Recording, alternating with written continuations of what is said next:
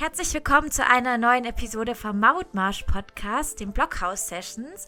Ich bin heute hier mit Katharina Afflerbach und ich will dieses Mal gar nicht groß vorstellen, sondern ich möchte euch in der kleinen Schnellfragerunde mal erraten lassen, was Katharina so gemacht hat. Also erstmal Katharina, schön, dass du da bist.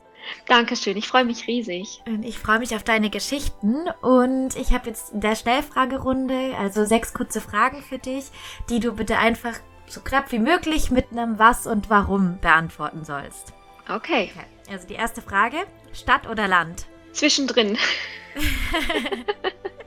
okay, dann, dann, was bedeutet Natur für dich? Hm, Natur ist für mich mein Kraftort und, und wie so ein Anker und da weiß ich, dass ich mich beruhigen kann und dass ich mich auch wieder kräftigen kann. Das ist ein ganz wichtiger Ort für mich. Was ist die eine Sache, die dir nur das Leben auf der Alp geben kann? Dieses Gefühl, zur richtigen Zeit am richtigen Ort zu sein und das Gefühl zu, zu haben, Teil von Kreisläufen zu sein und einen festen Platz zu haben und auch einen Sinn zu haben auf dieser Welt. Schön.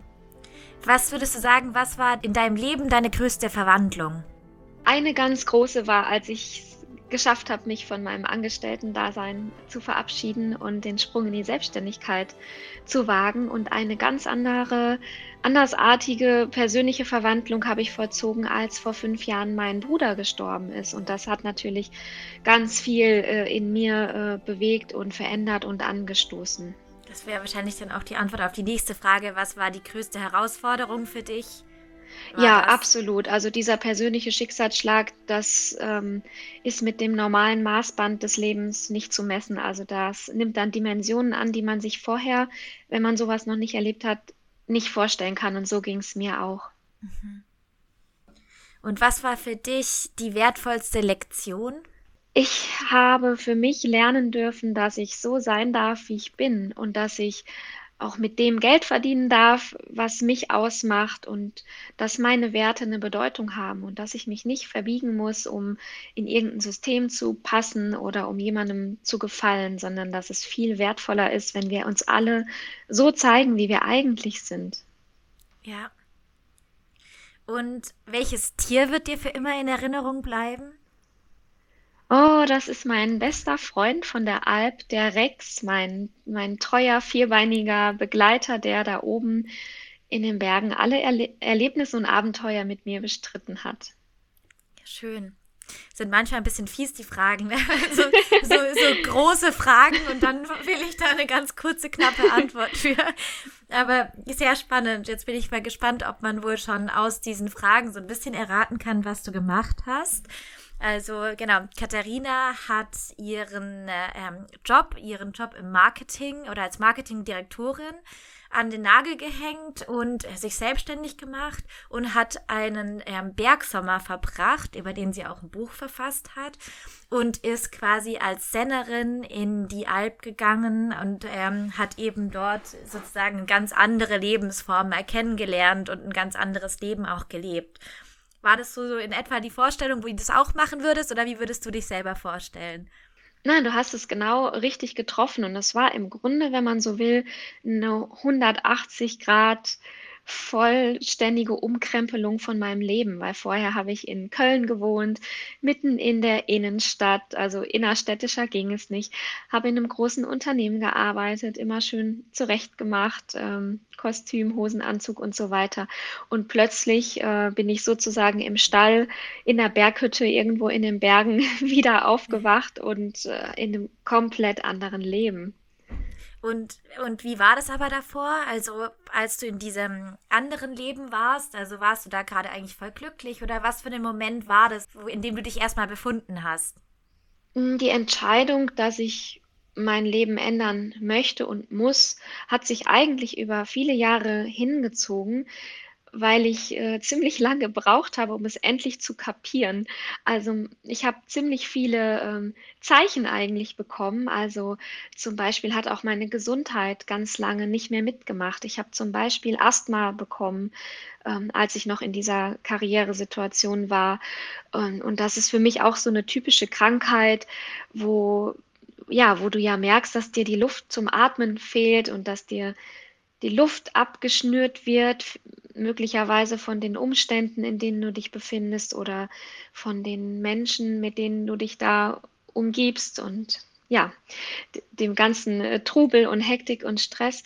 Und ich habe dann über Jahre versucht, immer mal wieder mein Leben zu verändern. Ich habe die Arbeitgeber gewechselt und ich bin umgezogen und habe viele Dinge ausprobiert.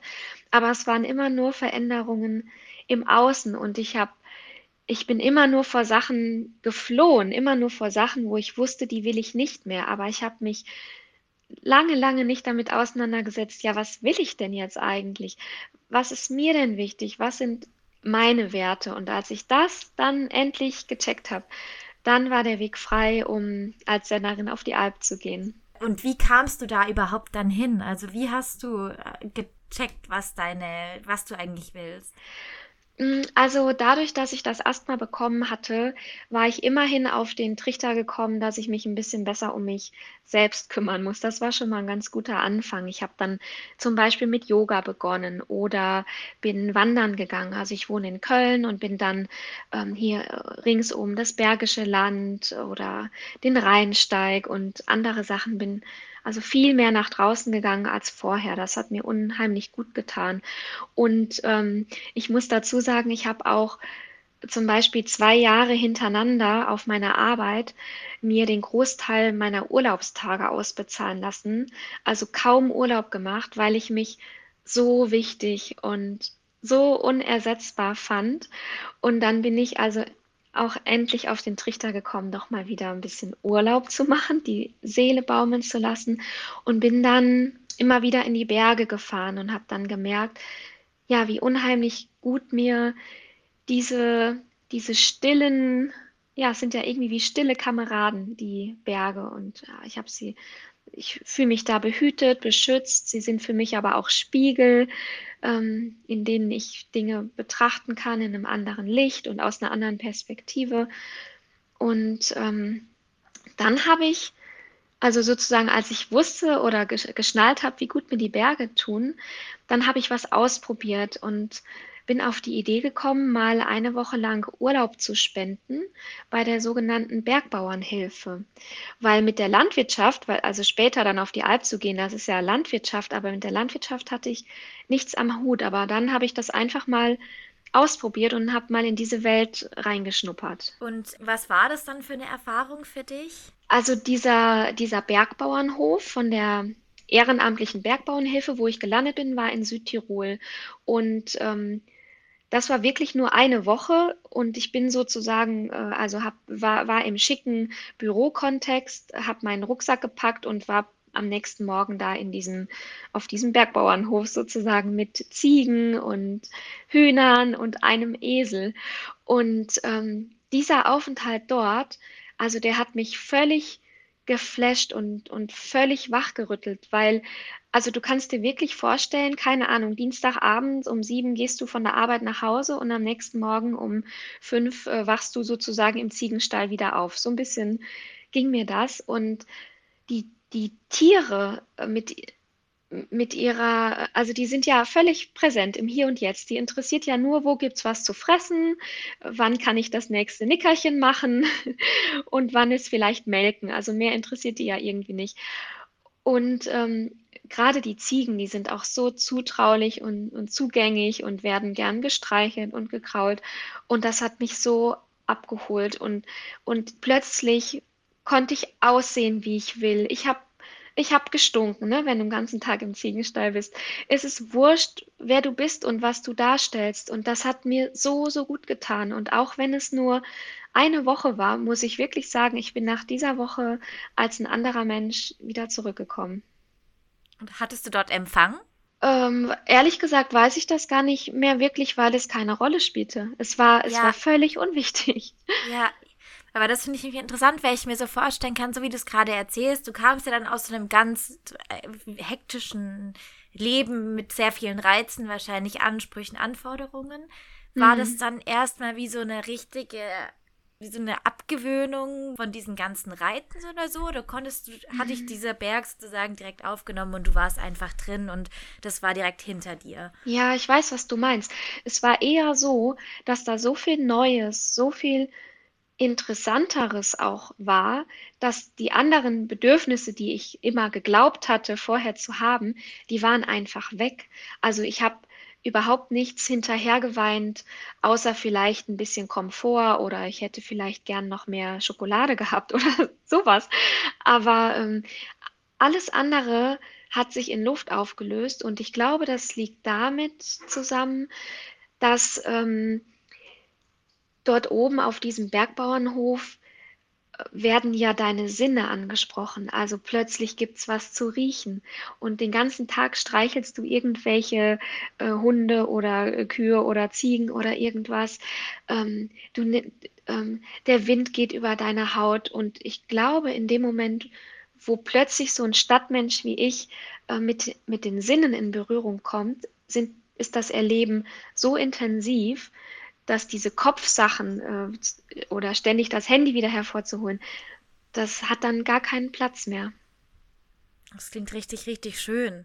Ich kenne diesen Moment auch, wenn man zum Beispiel sich richtig in der Natur aufhält, dass man auch mit so ganz wenigen Dingen immer klarkommt oder so. Also ich finde, ganz viele Sachen, die man auch besitzt, die man denkt, man bräuchte sie oder sonst irgendwas, mhm. braucht man halt oft nur im Kontext der Stadt. Aber man würde nie auf die Idee kommen, wenn man auch zum Beispiel am Meer ist oder in den Bergen oder halt irgendwo, wo ganz viel Natur ist, dass man jetzt irgendwas brauchen würde. Zum Beispiel, was weiß ich, neue Schuhe oder was auch immer. Das braucht man immer nur im Kontext, finde ich, der Stadt. Also so, dass man auch Lust auf diese Sachen hat. Und wenn man dann irgendwie so durch die Landschaft läuft oder am, also an irgendwelchen schönen Natursachen ist, dann, dann freut man sich einfach, seine zwei Funktionssachen zu haben, die einfach dort auch funktionieren und vermisst so kein einziges Stück von diesen anderen Dingen. Ja, das finde ich eine total tolle Beobachtung. Also empfinde ich genauso. Und ich habe jetzt vor ein paar Morgenden, also vor ein paar Tagen, früh morgens, auch noch eine interessante Beobachtung gehabt. Ähm, morgens, also jetzt in meinem neuen Alltag, ich bin ja jetzt selbstständig, morgens ganz früh vor der Arbeit mache ich entweder Yoga oder ich gehe raus, ähm, mache so eine große Spazierrunde und da gibt es dann noch so Trimm dich Stationen. Ich weiß nicht, das, es gibt sicherlich ein moderneres Wort dafür. aber, mhm. Also so weißt du, was ich meine. Solche Sportgeräte, ja. die irgendwo in der Natur stehen. Und ähm, wenn ich morgens früh rausgehe, ist es halt noch stockdunkel. Und aus irgendeinem Grund musste ich dann, während ich also durch die gerade erwachende Natur tapste. Aus irgendeinem Grund musste ich mein Handy aus der Tasche holen und irgendwas nachgucken. Und dann leuchtete also dieses künstliche, grelle Display, also es blendete mich völlig und ähm, hat den ganzen Zauber, der mich vorher umgeben hat, völlig zerstört, total kaputt gemacht. Und ich kam, ich kam mir selber richtig eklig vor, weil ich dieses künstliche Ding plötzlich vor meiner Nase hatte. Ich musste irgendwas nachschauen, ich weiß nicht mehr. Ich habe es dann natürlich sofort wieder weggepackt. Und das, das hat mir erstmal gezeigt, wie absurd das auch manchmal ist, wenn wir diese ähm, kulturellen Errungenschaften, die unser Leben ja so wunderbar komfortabel und flexibel machen, ähm, wenn wir die aber in so einem Kontext der Natur betrachten, dann merken wir erstmal, wie, wie absurd und bescheuert das eigentlich aber ist. Aber bei Tageslicht ist mir das bisher noch nie aufgefallen. Aber durch die Dunkelheit ringsum habe ich erstmal gemerkt, was das für ein Fremdkörper ist. Ja, aber deswegen war auch diese Frage bei mir so mit dem, ob das wie so erstmal eine schmerzhafte Abgewöhnung war am Anfang, ne? weil das halt einfach ja so auch in unseren Köpfen oft drin ist. Aber ich kann es mir voll vorstellen, wie du es auch gerade gesagt hast, so ein bisschen wie auch so Kinder, die dann einfach direkt abgelenkt sind von diesem ganz anderen, was man auch nicht kennt und dass es einfach vergessen ist. Was ich auch richtig schön finde. Und das war jetzt aber nur die Woche, meintest du, ne? Also das heißt, du bist nach dieser Woche zurückgegangen, mhm. erstmal wieder in deinen Marketingjob, also altes Leben. Und dann, altes was Leben. dann passiert? Ja, ähm, wenn man so will, dann ist diese Woche, dieser ehrenamtliche kleine Aufenthalt auf diesem Bergbauernhof für mich das finale Erweckungserlebnis gewesen, um, um endlich zu wissen, was ich möchte, wohin ich möchte, weil vorher wusste ich eben immer nur, was ich alles scheiße finde und habe mich immer als das Opfer gefühlt, war in dieser typischen Opferhaltung, ich kann ja sowieso nichts ändern und konnte immer nur wegrennen. Und endlich hatte ich eine Sehnsucht und wusste, dass ich mit Hilfe der Berge und in dem Falle auch mit Hilfe der Tiere und der Landwirtschaft und diesem einfachen Leben, diesem bodenständigen Leben, dass ich mit der Hilfe wieder ich selbst werden kann oder es zumindest versuchen kann. Und ähm, man kann sich das vielleicht ein bisschen vorstellen, wie dass ich mich da oben wirklich verliebt habe in diese Art des Lebens, also diese Art ähm, so ein einfaches, bescheidenes und naturverbundenes Leben in den Bergen zu führen. Und dann habe ich sozusagen, als es Klick gemacht hat, dann habe ich ähm, mein neues Leben geplant. Also ich habe dann nicht so eine Hauruck-Aktion oder so eine Nacht- und Nebel-Aktion gemacht und äh, bin von einem Tag auf den anderen dass ich alles umgeschmissen und umgekrempelt hätte.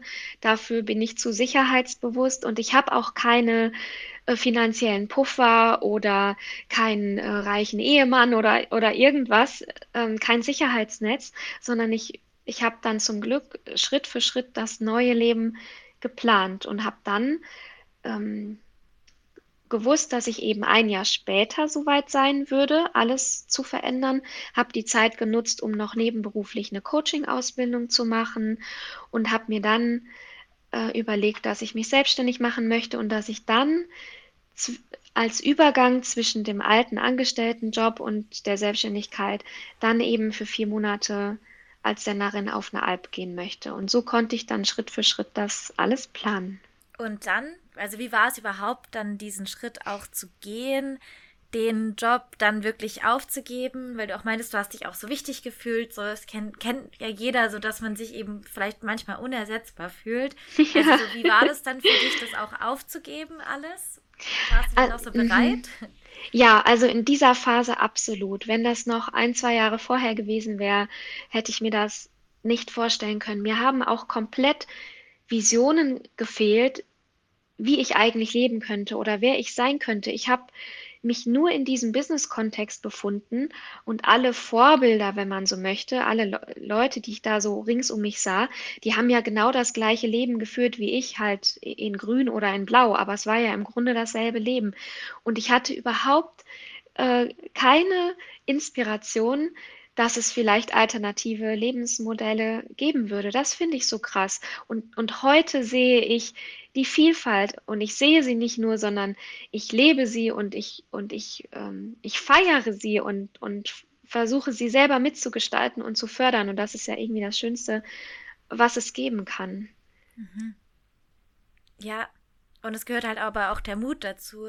Oder ich finde es richtig mutig, dass du dich halt auch getraut hast, aus diesem geregelteren Leben dann auszubrechen und halt eben was Freieres zu wählen, was ja auch mit viel mehr Ungewissheit und so verbunden ist. Und ja, und wie war es dann? Also das heißt, du hast Job gekündigt, Wohnung gekündigt, also du hast alles gekündigt, oder? Du bist, als du gegangen bist, losgegangen bist auf die, ähm, auf die Alp, hast du dir selber gesagt, okay, ich habe, also du hast alles hinter dir abgerissen, alle Brücken so? Ja, ich habe wirklich alle Brücken abgerissen, weil ich frei sein wollte, weil ich ja nicht wusste, was dieser Sommer, das sind immerhin vier Monate, was der mit mir machen würde. Es hätte ja sein können, dass ich zu der Entscheidung komme, ich kann nie wieder zurück in eine Großstadt ziehen es hätte ja auch sein können, dass ich sage, ich will jetzt Bäuerin werden für immer und, und ich suche mir einen, einen, Bauern, ja, so Bauer sucht Frau mäßig.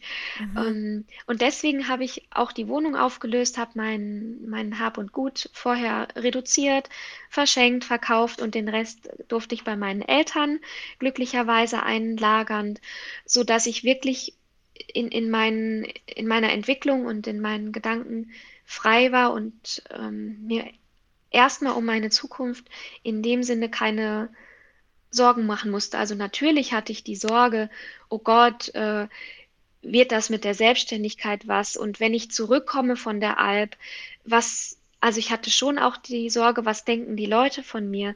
Weil ich kannte ja vorher nur diese typischen Business-Leute.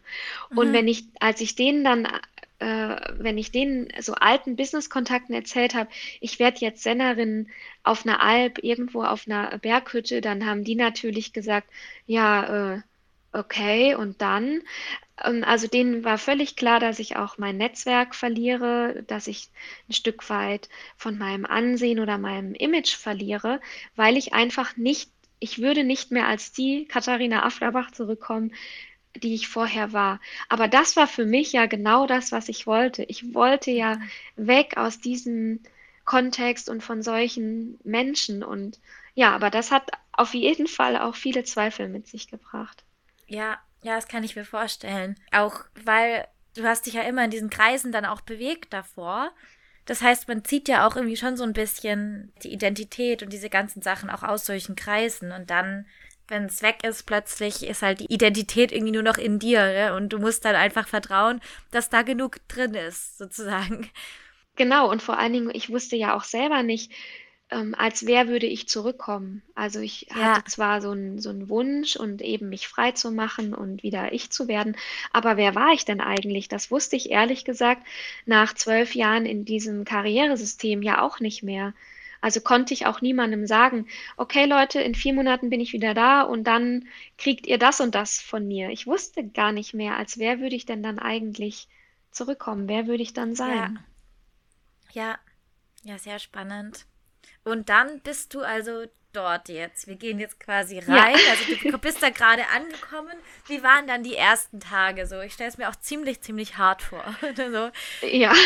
Plötzlich auch diese ganze körperliche Arbeit, so wahrscheinlich davor immer Schreibtisch und Computer und ähm, vielleicht, ja. so wie du es gesagt hast, die Wanderungen, aber sonst, also so, man ist ja gar nicht vorbereitet auf so einen täglichen körperlichen Einsatz. Nee, überhaupt nicht. Und man kann das auch nicht mit Sport machen vergleichen, weil Sport machst du ja, weiß ich nicht, mal zwei Stunden oder so und ähm, den Rest ist der Körper dann vielleicht wieder, in, wieder eher in einer Ruhesituation.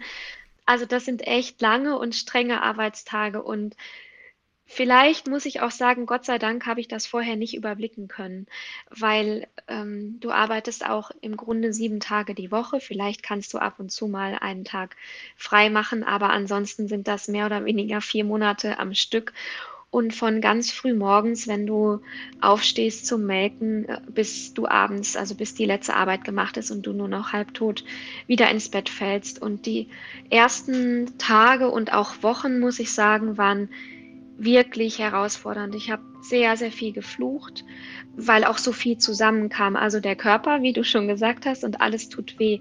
Dann habe ich auch ganz vieles nicht verstanden. Also einerseits, weil die Schweizerdeutsch mit mir gesprochen haben, aber auch, weil ich den Sinn und Zweck meiner Tätigkeiten nicht verstanden habe. Und ich kam ja vorher aus diesem Business-Kontext und da war immer alles mega effizient und es gab Pläne und es war durchgetaktet und jeder, jedes Zahnrädchen wusste irgendwie immer, was zu tun war.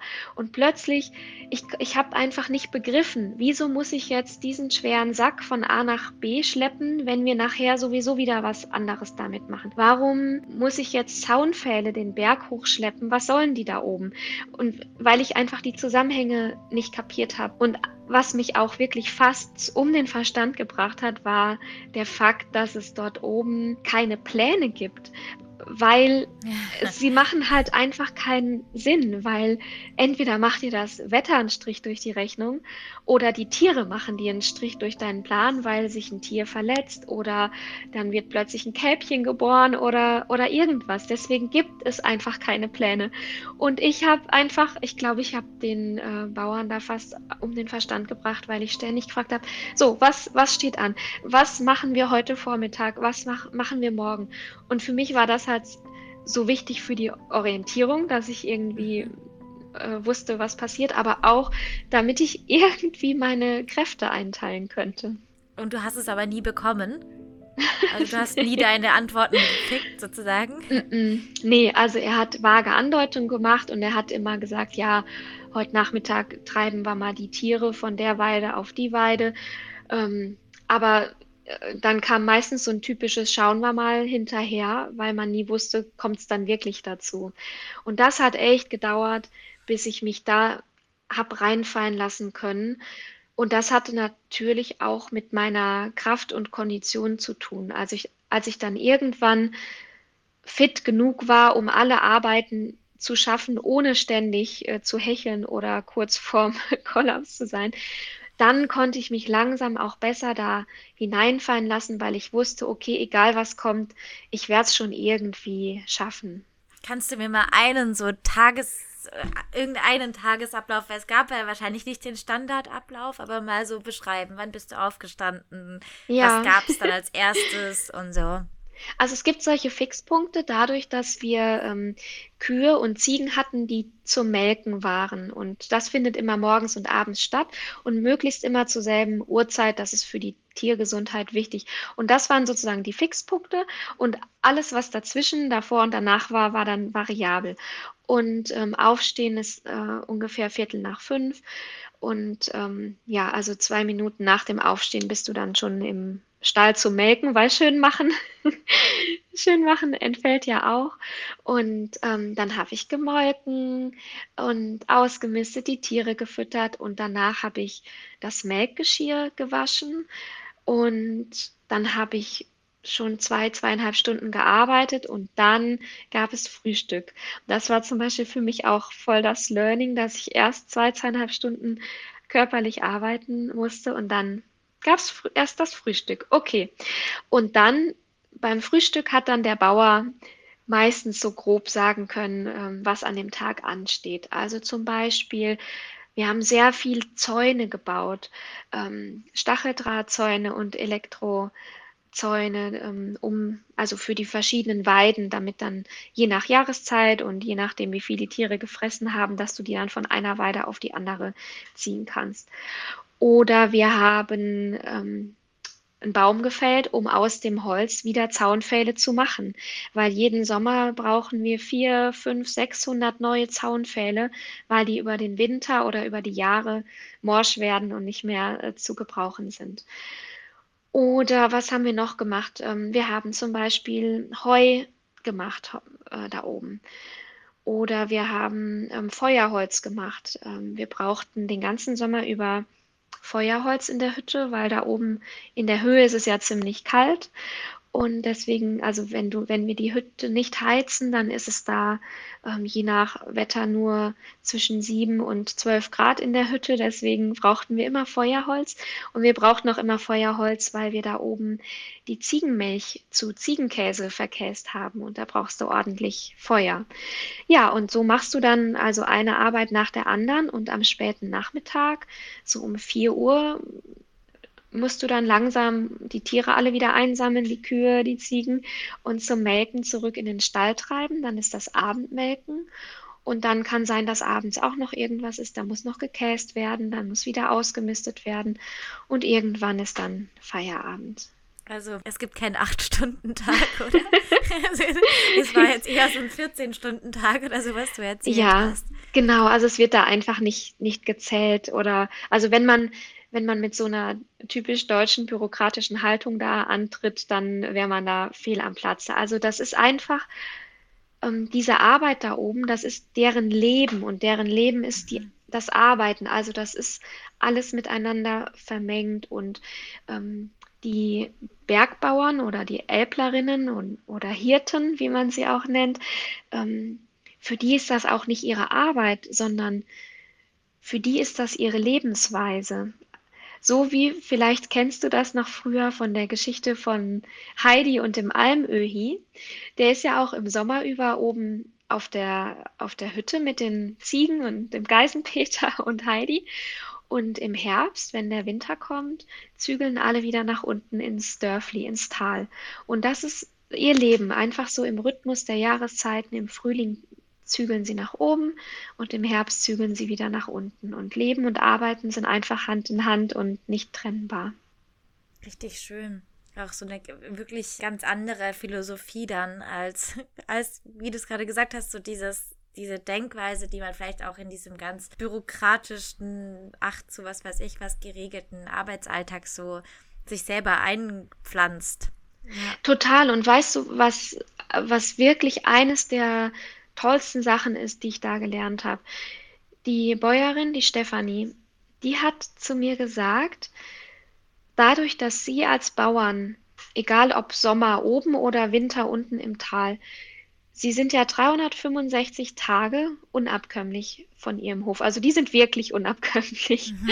anders als ich vorher es dachte in meinem Job, weil die ja die Tiere versorgen müssen.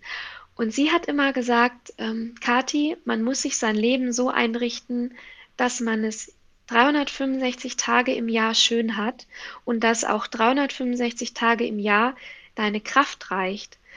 Und wir Leute in anderen Jobs oder wie ich vorher, wir haben ja immer dieses Urlaubsdenken, dass wir, wir bis wir auf dem Zahnfleisch kriechen und dann gehen wir zwei Wochen im Urlaub. Und diese zwei Wochen müssen dann einfach mega perfekt sein.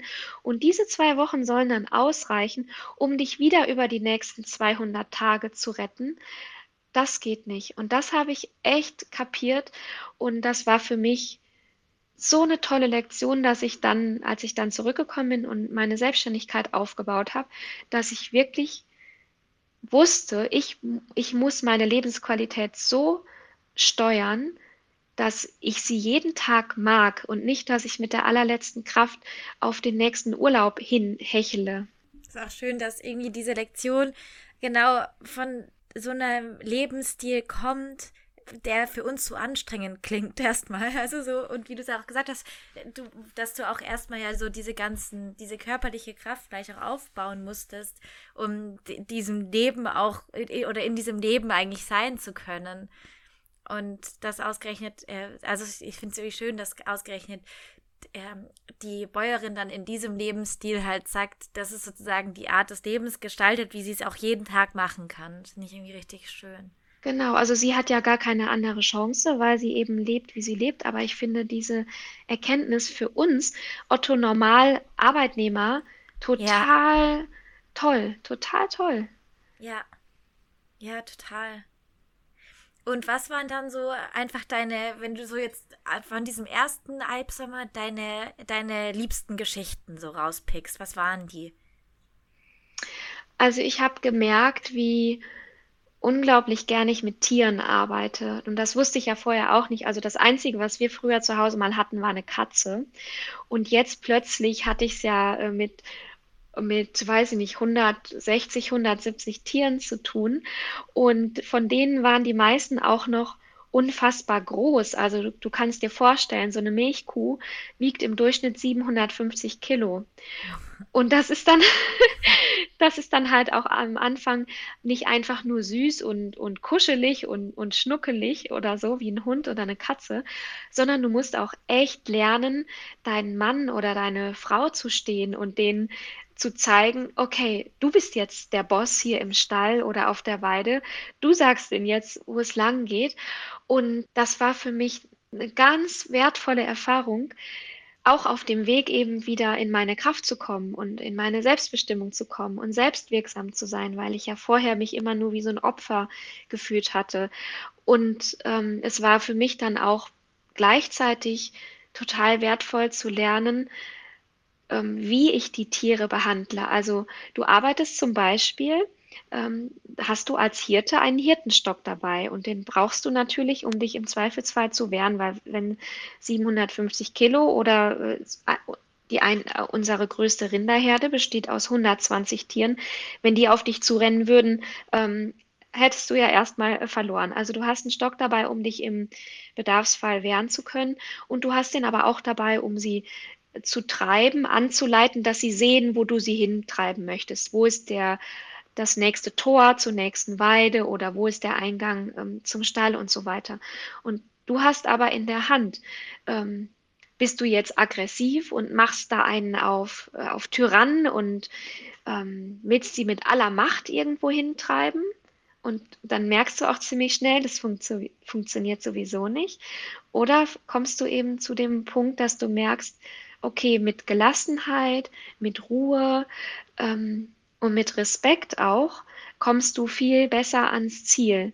Und immer wenn ich solche Momente hatte, also wenn zum Beispiel die eine Herde, das waren noch ungefähr 90 Tiere, wenn du 90 Tiere, die alle irgendwie 5, 6, 700 Kilo wiegen, nur, der, nur dein Hund und du, und wenn du 90 solcher großen Tiere es schaffst, einzutreiben, die sind auf, einem, auf einer riesigen Weide in den Bergen, mehrere Hektar groß, und du schaffst es, die mit deinem, mit deiner Persönlichkeit und mit deinem Hund und deinem Stock sanft einzutreiben und sie dazu zu bringen, dir zu folgen und dir zu vertrauen. Das ist ein unfassbares Gefühl und hat mir eben auch gezeigt, dass man auch so arbeiten kann und nicht immer nur mit, ich muss hier meinen Willen durchdrücken und ich muss hier zeigen, ich, ich habe die dicksten Eier in der Hose, weil mit Tieren funktioniert das halt nicht. Mhm. Cool. Und was hast du noch so gelernt? Sehr spannend also das war und eine Lektion, oder? Jetzt? Ja. ja. also sehr spannend und auch nachhaltig für mein weiteres Leben waren auch die Dinge, ähm, wenn es um Lebensmittel ging. Also wir haben dort oben ja die Kühe und die Ziegen gemolken und damit Lebensmittel ähm, produziert. Und, und ähm, ich habe gelernt, wie wertvoll Lebensmittel sind, weil ich auch gemerkt habe, wie viel Arbeit darin steckt und du kannst dir vorstellen, wenn du 100 Gramm Käse isst, und das ist ja nichts, das ist ja nur so ein kleines Fitzelchen. Die Faustregel ist, für 100 Gramm Käse brauchst du zehnmal so viel Milch. Also aus einem Liter Milch bekommst du nur ähm, 100 Gramm Käse. Und wie viele Arbeitsschritte äh, stehen dahinter? Alleine sowas wie die Heuernte. Wie viel Arbeit macht es, Heu zu machen? Und dann irgendwann hast du das Heu endlich eingebracht, dann wird es irgendwann verfüttert, irgendwann musst du den Stall, also hinten das Ende vom Heu sozusagen wieder ausmisten und dann irgendwann melkst du das Tier und hast ein paar Liter Milch. Und also ich habe eine ganz andere Haltung gegenüber Lebensmitteln entwickelt. Und ich habe natürlich auch am eigenen Leibe erfahren, ähm, was es bedeutet, wenn, wenn wir Tiere halten und, und der Mensch sich Tiere unterwirft, damit wir deren Produkte für uns Menschen nehmen können. Und ähm, da habe ich, lebe ich heute auch ganz anders als vorher, weil die Sachen, die ich da oben erfahren habe, ähm, die waren für mich auch teilweise sehr intensive Augenöffner. Und das war nämlich nicht nicht alles nur dieses Heidi-Feeling, sondern wenn du zum Beispiel einer Kuh nach der Geburt das frisch geborene Kälbchen wegnimmst, weil die Milch ist ja in diesem System für den Menschen und die Kuh ruft tagelang nach ihrem Baby, die, die folgt ja auch nur ihrem Instinkt, nimm, nimm mal einer Menschenmutter ihr Baby weg. Ähm, das auszuhalten. Oder ich weiß noch genau, in meinem ersten Sommer auf der Alp, als das erste Tier zum Schlachter gebracht werden musste, weil es so äh, krank war. Ähm, ja, hilf mal dabei, ein Tier in einen Anhänger zu laden und du weißt, die nächste Station ist ähm, der Kolbenschuss. Und das, also solche Dinge auch zu lernen und zu begreifen, wie alles miteinander zusammenhängt, wie jede einzelne Konsumentscheidung von mir darüber entscheidet, ob da ein Lebewesen für gefangen gehalten werden musste, äh, was es möglicherweise für ein Leben hatte. Auf der Alp, die Tiere haben natürlich ein tolles Leben, aber schau dir Massentierhaltung und ähnliche äh, Sachen an. Also das einfach so hautnah mitzuerleben, hat mich ganz tief beeinflusst. Das kann ich mir vorstellen, auch weil das so Erfahrungen sind, die man halt sonst irgendwie nicht macht und einfach selten machen kann überhaupt wahrscheinlich. Und dann, du hast ja auch vorher gesagt, nicht, oder du hast den tragischen Unfall dann von deinem Bruder angesprochen. Das ist aber nicht während dieses ersten Sommers passiert, oder? Nein, das ist passiert in einem Frühling, also im, in einem Monat Mai. Und die Alpsaison beginnt immer Ende Mai, Anfang Juni für vier Monate. Und das war gerade bevor mein dritter Sommer auf der Alp losgehen sollte. Da ist mein kleiner Bruder, also er war damals 35, von einem alten Herrn, der war 81, überfahren worden. Wow, okay. Wow, das ist ja schon richtig, eine richtig harte Geschichte. Ja, es war, also das ist, ähm, das ist wirklich ein, ein Schicksalsschlag und das Einschneidendste, was ich und meine Familie je erlebt haben. Und ähm, in meinem Falle kamen dann eben noch diese besonderen Umstände dazu, dass ich ja eigentlich wieder zugesagt hatte auf der Alp und dass ich in dem Moment, also wo mich diese Nachricht erreichte und wenn dann dein Verstand das so langsam begreift, dass ich dann erstmal gar nicht wusste, kann ich überhaupt wieder auf die Alp gehen? Will ich jetzt, also weil das war wirklich drei Wochen bevor die Saison da oben losging, ähm, du weißt ja erstmal überhaupt nicht, geht, geht mein Leben überhaupt weiter? Also du verlierst dermaßen die Orientierung und ein, das Sicherheitsgefühl, dass du erstmal gar nichts mehr weißt. Und dann wusste aber mein Verstand, okay, eigentlich ähm, wirst du da oben dann erwartet. Und die Aussicht, in so einer Lebenssituation dann für vier Monate weg zu sein von meiner Familie und von meinen Freunden, war für mich am Anfang überhaupt nicht vorstellbar. Und ich musste dann aber relativ schnell zu einer Entscheidung kommen, weil sich ja sonst die Bauernfamilie noch irgendwie händeringend kurzfristig einen Ersatz hätte suchen müssen. Also die brauchten einen Mitarbeiter, das ist einfach vom Arbeitsvolumen sonst für die auch nicht zu schaffen. Und ähm, ja, ich habe mich dann dazu gezwungen, zu einer Entscheidung zu kommen, habe die verschiedenen Argumente abgewogen, habe mir tatsächlich auch eine klassische Pro- und Kontraliste gemacht und bin dann für mich zu der Entscheidung gekommen, dass ich trotzdem auf die Alp gehen werde. Ähm, weil das hatte halt auch noch einen ganzen Rattenschwanz. Also nicht nur, ähm, dass mein Bruder verstorben war und ich mich in der schlimmsten Verzweiflung befand, die man sich vorstellen kann, sondern ich hatte auch schon meine Wohnung untervermietet, äh, weil sonst kann ich mir dieses ganze Abenteuer mit der Alp halt auch nicht leisten. Also das heißt, äh, die zwei Leute, die hier einziehen wollten, standen fast schon auf der Matte. Und ich war ja mittlerweile selbstständig. Ich hätte natürlich für die nächsten Monate auch keine Aufträge gehabt, weil ich allen Leuten, allen meinen Kunden natürlich gesagt habe, Leute, ich bin über den Sommer wieder für vier Monate auf der Alp. Und insofern bin ich dann für mich zu der Entscheidung gekommen, dass ich trotzdem gehen würde. Und dabei bestärkt hat mich, dass ich ja wusste, also ich kannte die Familie ja schon von zwei Sommern und wir waren schon sehr eng geworden und uns einfach vertraut und freundschaftlich verbunden. Also das war schon lange nicht mehr das also dieses Knecht, äh, Knecht und Herr-Verhältnis, sondern das war wirklich ein freundschaftliches Verhältnis. Und ich, ich, also meine innere Stimme hat gesagt, ähm, also ich wusste ja einfach, wie gut mir die Berge tun, die Natur und dann noch auf der Alp auch die, die Tiere, ne? Äh, dass ich einfach, also wenn, wenn du dich dann mal an so eine 750 Kilo Kuh anlehnst oder mit einer Ziege schmust oder mit Rex, meinem äh, vierbeinigen Freund, ähm, und da brauchst du keine Worte, du kannst einfach mal eine Viertelstunde an so einer Kuh stehen und, und weinen.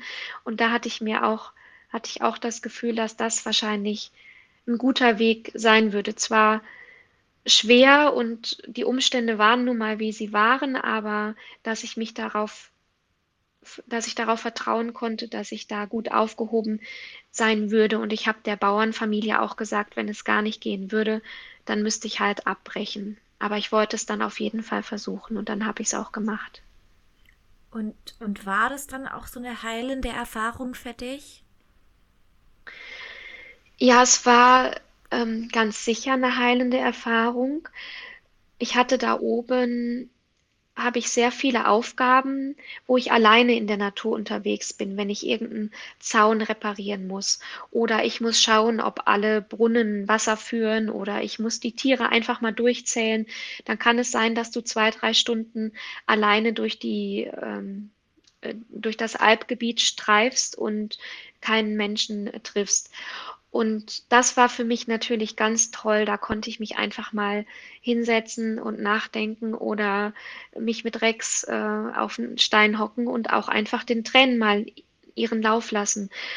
Und also was mir auch total gut getan hat, ist, dass ich da oben ähm, in einen Rhythmus eingebunden war und einfach meine feste Rolle hatte. Ähm, zum Beispiel morgens um 20 nach 5 war halt melken und ich wurde im Stall erwartet, um da meine Rolle wahrzunehmen, weil die Arbeit war einfach auf drei Erwachsene verteilt und jeder hatte seine feste Rolle. Und das hat mir natürlich auch sehr gut getan zu wissen, ich werde da gebraucht. Und ich muss auch einfach nicht nachdenken. Ich, ich muss einfach aufstehen, weil um 20 nach 5 Melken ist. Wenn ich hier gewesen wäre, ich wohne alleine und ich bin selbstständig, ähm, kein Chef und, und niemanden interessiert, ob ich morgens äh, aus dem Bett komme oder ob ich pünktlich und geduscht und gekämmt auf der Arbeit erscheine. Und deswegen war das wirklich sehr, sehr hilfreich für mich. Ja, und war es aber auch schwierig, also dann weg zu sein, wirklich von allem? Also, dass du das dann mit dir eigentlich alleine alles ausgemacht hast, so ein bisschen? Also mit dir und der Natur und den Tieren und. Ja, also es hat wirklich beide ähm, Seiten. Gut, dass du da nochmal nachhakst, weil so wohltuend das eine eben auch war, da eingebunden zu sein in die Alp und in der Natur zu sein. Aber was mir natürlich gefehlt hat, ähm, sind die Gespräche mit meiner Familie und meinen engen Freundinnen. Die Familie auf der Alp, die hat sich natürlich auch alle Mühe gegeben, mich einfach sein zu lassen. Also die haben mich nicht ständig bedrängt oder gefragt, Kathi, wie geht's dir denn jetzt oder so, sondern die waren da wirklich feinfühlig und ganz warmherzig und verständnisvoll. Aber man spricht natürlich mit Menschen, die dir ganz tief vertraut sind, anders ähm, und zeigt seine ganze äh, Verwundbarkeit vielleicht nochmal anders, als wenn man doch dort ähm, zu Gast ist und ja doch irgendwie im Angestelltenverhältnis steht. Das hat mir sehr gefehlt. Und was ich auch interessant fand, was ich vorher, bevor der Schicksalsschlag passiert ist, mir nicht hätte denken können, dass es so wäre. Ich habe unheimlich vermisst damals, dass ich nicht zum Friedhof gehen konnte.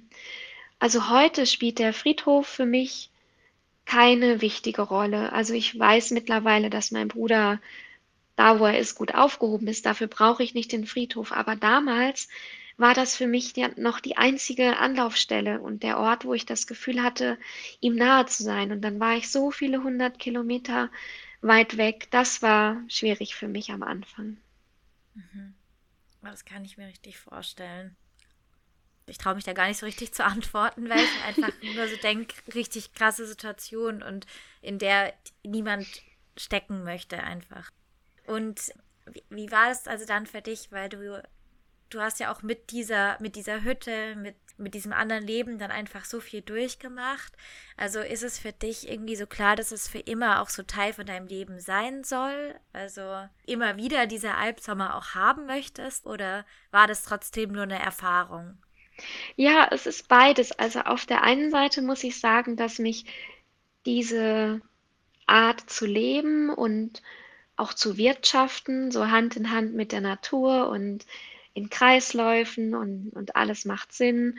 Ähm, das hat, das berührt und bewegt mich schon immer noch und ich bin immer noch jedes Jahr für zwei, drei, vier Wochen bei der Familie zu Besuch und nehme dann sozusagen wieder meine alte Rolle ein. Ich, ich kenne ja noch alles und fülle einfach wieder diese Lücke sozusagen. Und das fühlt, dann, fühlt sich unheimlich gut an, wieder Teil davon zu sein. Aber was mir eigentlich persönlich viel wichtiger ist, ist, dass ich auf der Alp in den Bergen gelernt habe, wer ich bin und wie ich leben möchte. Und ähm, dass ich, dass ich jetzt nicht, nur weil ich jetzt drei Sommer auf der Alp war und seitdem immer wieder mal auf die Alp gehe, dass ich deswegen jetzt nicht wieder in so eine Schublade gehöre. Also ich nenne das in Anführungsstrichen die ewige Sennerin. Also ich will jetzt eben nicht die ewige Sennerin sein, nur weil ich das so geliebt habe und dann auch ein Buch darüber geschrieben habe, heißt das nicht, dass ich nicht mir selbst jetzt die Freiheit nehme, wieder weiterzuziehen und wieder andere Erfahrungen zu machen. Und das ist mir eigentlich ähm, das Wichtige. Also wenn du mich fragen würdest, was ist eigentlich jetzt die Botschaft von dieser ganzen Aktion, dann würde ich wirklich sagen, dass ich für mich selber die, die mir selber die Erlaubnis gelernt habe zu geben, frei zu sein und nicht mehr irgendwelchen fremden Erwartungen zu entsprechen, sondern nur noch dem, was mir selber gut tut und mich nährt und, und mich glücklich macht. Mhm. Aber das finde ich auch richtig schön, jetzt, äh, wie du es jetzt gerade gesagt hast, dass du einfach alles sein darfst. Also so, äh, das ist ja auch so ein Bedürfnis oft von Menschen, dich auf eine Sache, wie so in dich in eine Schublade zu packen. Also das heißt quasi zu sagen, ah ja, okay, ich weiß, du bist die Marketingdirektorin, Marketing-Schublade zu, fertig, macht's total einfach für mich. Und es ist schon schwieriger, wenn du jetzt, du bist jetzt die Marketingdirektorin, aber du bist auch die Sennerin und dann bist du auch noch das und dann kann ich dich ja nicht so leicht in eine Schublade stecken. Also so, ich finde, das ist auch richtig schön, wie du es gerade gesagt hast, sich einfach davon zu befreien und einfach sich selber zuzugestehen, dass man ganz arg vielseitig ist und dass man sowohl ähm, jetzt auch mal zum Beispiel in unserem Kontext, wir machen Extremwanderungen, wir also es ist Sport, es ist naturverbunden, das sind diese ganzen Sachen und trotzdem und und quasi ich bin total natur, naturverbunden. Ich ich liebe es in der Natur zu sein und ich ich liebe auch Sport zu machen. Und gleichermaßen liebe ich aber auch die Vorzüge der Stadt und bin dann auch gerne so manchmal mit meinem Laptop und arbeite gerne von einem Café und fühle mich da so total wie der Stadtmensch schlechthin und manchmal ist es glaube ich dass man sich dann selber so fragt, wer bin ich eigentlich, aber dass es darauf gar keine Antwort geben muss, dass man einfach die, die Summe aus den allen Einzelteilen ist, die man halt ist, dann ist man manchmal halt so ähm, quasi coole Socke, die irgendwie krasse Sachen macht. Und manchmal ist man irgendwie aufgekratztes, was weiß ich, also in, in einem anderen Kontext. Und am Ende ist man halt einfach alles zusammen und keine Schublade so.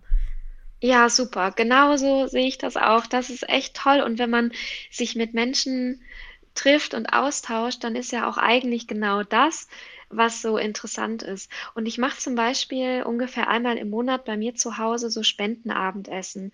Das nennt sich Dinner for Life. Da können sich immer zehn Leute anmelden und dann ähm, ja, essen, also ich koche, dann essen wir zusammen und dann gibt jeder eine Spende und dann spenden wir an einen wohltätigen Zweck. Und da mache ich am Anfang auch immer solche äh, inspirierenden Fragen, weil ich das ähm, so anstrengend finde, wenn man sich auf, auf normale Weise irgendwo auf einer Stehparty oder so oder einem beruflichen Netzwerktreffen oder was auch immer neben jemanden stellt, ist die erste Frage immer, und was machst du so? Und dann ist nämlich die Antwort, ja, ich mache Marketing für das und das oder ich bin ich bin Apotheker. Aber der Apotheker ist eben nicht nur Apotheker, sondern der ist vielleicht Mountainbiker und geht gern angeln und hat äh, drei Kinder und liest gerne. Und diese Facetten, da, das ist doch das Spannende, was uns eigentlich ausmacht. Ja, ja, total. Und es kostet aber eben die Zeit, wie du es gerade gesagt hast, es kostet die Zeit, sich damit auseinanderzusetzen.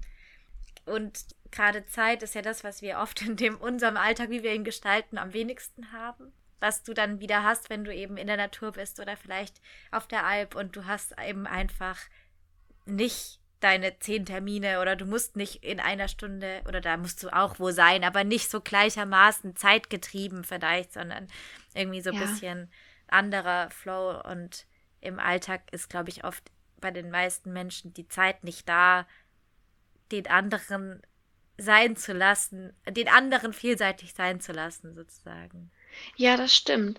Und ähm, was ich auch noch sagen möchte, ist, wenn du das Thema Zeit ansprichst, ähm, ein typischer Zeitfresser heutzutage ist ja garantiert auch Social Media. Also das Konsumieren, aber auch das Producen und Einstellen von eigenem Content.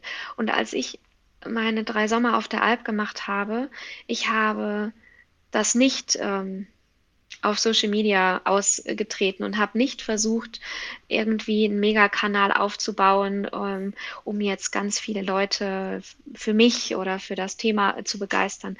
Und das war am Anfang gar keine bewusste Entscheidung. Das habe ich erst später gecheckt, äh, dass das gar nicht doof war, weil sonst so konnte ich die alles, was ich da oben erlebt habe, wirklich nur für mich erleben, für mich und mit den Menschen und den Tieren da oben zusammen.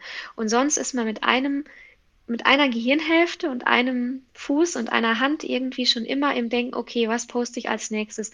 Welches Video soll ich noch drehen? Äh, wo könnte ich noch ein tolles Foto machen? Und das holt dich so aus dem Erlebnis raus. Und das war, glaube ich, mit das Beste, was ich während meiner ähm, Bergsommer da oben machen konnte. Ja, kann ich total verstehen so wie du auch gesagt hast, du hattest so die Verbindung mit deinen Sinnen dort vor Ort, dass da gar kein Raum ist mehr für diese ganzen Reize von außen. Richtig spannend. Ja, vielen, vielen Dank für das, für das schöne Gespräch. Vielen Dank, dass du jetzt deine Geschichte mit uns geteilt hast. Ich finde es richtig spannend, dass du dich auch getraut hast, so aus diesem alten Leben auszubrechen, alles mal hinter dir zu lassen, was Neues auszuprobieren. Und mir hat es jetzt auch gefallen, dass du, dass, dass, die Faz, dass das Fazit am Ende nicht ist, das alte Leben ist schlecht und das neue Leben ist so, sondern dass du einfach sagst, du hast dir damit nur die Freiheit gegeben, auch andere Sachen auszuprobieren. Und dass es sozusagen nicht jetzt eine Entscheidung für oder gegen was war, sondern einfach nur vielleicht eine Entscheidung dafür, manchmal frei zu sein und möglichst viel zu probieren, um mit sich selber so oder um sich selber auch kennenzulernen und sich selber einfach die Freiheit zu geben, unterschiedliche Facetten zu haben. Fand ich sehr spannend und du hast ja auch ein Buch darüber geschrieben. Das heißt, alle, die noch einfach Lust haben, mehr auch über dieses Thema ähm, zu erfahren, also quasi dieses alte Leben hinter sich zu lassen und dann so einen Sommer auf der Alp, auch äh, was du dann persönlicher durchgemacht hast, Hoch- und Tiefpunkte, vielleicht auch noch mal ein paar genauere Geschichten aus dem Nähkästchen könnt ihr dann in dem Buch Bergsommer lesen und war ja auch Spiegel-Bestseller, ne? Ja, das war es auch, das stimmt. Letzten ja. Sommer. Schön. Ne? Ja. Und dann vielen Dank dir, Katharina, für das schöne Gespräch. Danke dir, Sandy. Vielen Dank. Und wir hören uns dann bei der nächsten Folge vom Mammutmarsch Podcast wieder. Bis dahin, macht's gut.